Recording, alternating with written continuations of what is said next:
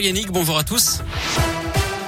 Commence par le trafic à Lyon qui est fluide. Actuellement, pas de difficulté à vous signaler. Retenez tout de même ce blocage évidemment à la raffinerie de Fézin ce matin au sud de Lyon.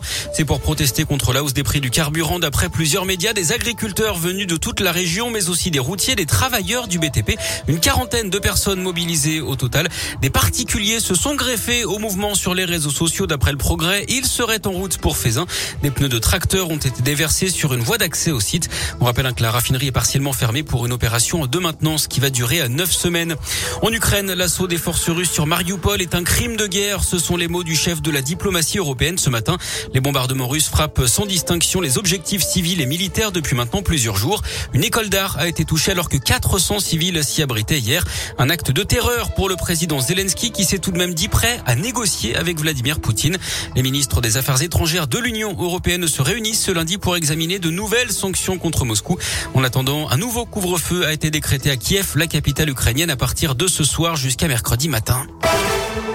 La présidentielle et ce sondage publié par BVA ce matin, 71% des Français déclarent avoir l'intention d'aller voter le 10 avril pour le premier tour. C'est globalement le même taux de participation qu'en 2002 où près de 30% des électeurs ne s'étaient pas rendus aux urnes. Quatre personnes interrogées sur 10 estiment que l'élection ne changera rien à leur quotidien. 40% ont l'impression que les jeux sont déjà faits. En bref aussi, le gouvernement lance aujourd'hui sur les réseaux sociaux une campagne de recrutement pour les métiers de la santé. Plusieurs clips vidéo d'une vingtaine de secondes vont être diffusés. Selon le conseil scientifique, 20% des lits en France sont fermés faute de soignants.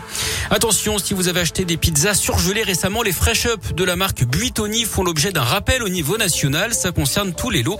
En cause, la présence possible de la bactérie E. coli. Il ne faut pas les consommer. Hein. Vous pouvez les ramener au magasin pour un remboursement. Vous retrouvez plus d'informations sur radioscoop.com. Ce drama à l'étranger, un avion s'est écrasé en Chine ce matin dans une zone montagneuse. 132 personnes étaient à bord, 123 passagers, 9 membres d'équipage. Le bilan humain et les causes du crash n'ont pas été communiquées pour l'instant. Le message d'alerte du patron de l'ONU, le monde avance les yeux fermés vers la catastrophe climatique, dit ce matin Antonio Guterres. D'après lui, et malgré l'aggravation de la situation, les grandes économies continuent d'augmenter leurs émissions de gaz à effet de serre. Pour lui, il faudrait réduire de 45% les émissions d'ici 2030 pour espérer limiter la hausse des températures à 1 degré et demi. 30 millions de personnes ont été chassées de chez elles en 2020 à cause des catastrophes climatiques. C'est plus hein, que le nombre de personnes déplacées par les conflits sur même période. Du sport, du foot, un nouvel appelé chez les Bleus, William Saliba, le défenseur de Marseille, rejoint l'équipe de France pour remplacer Benjamin Pavard qui a le Covid.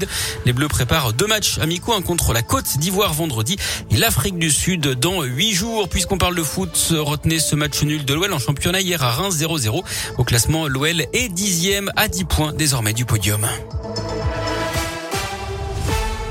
Merci.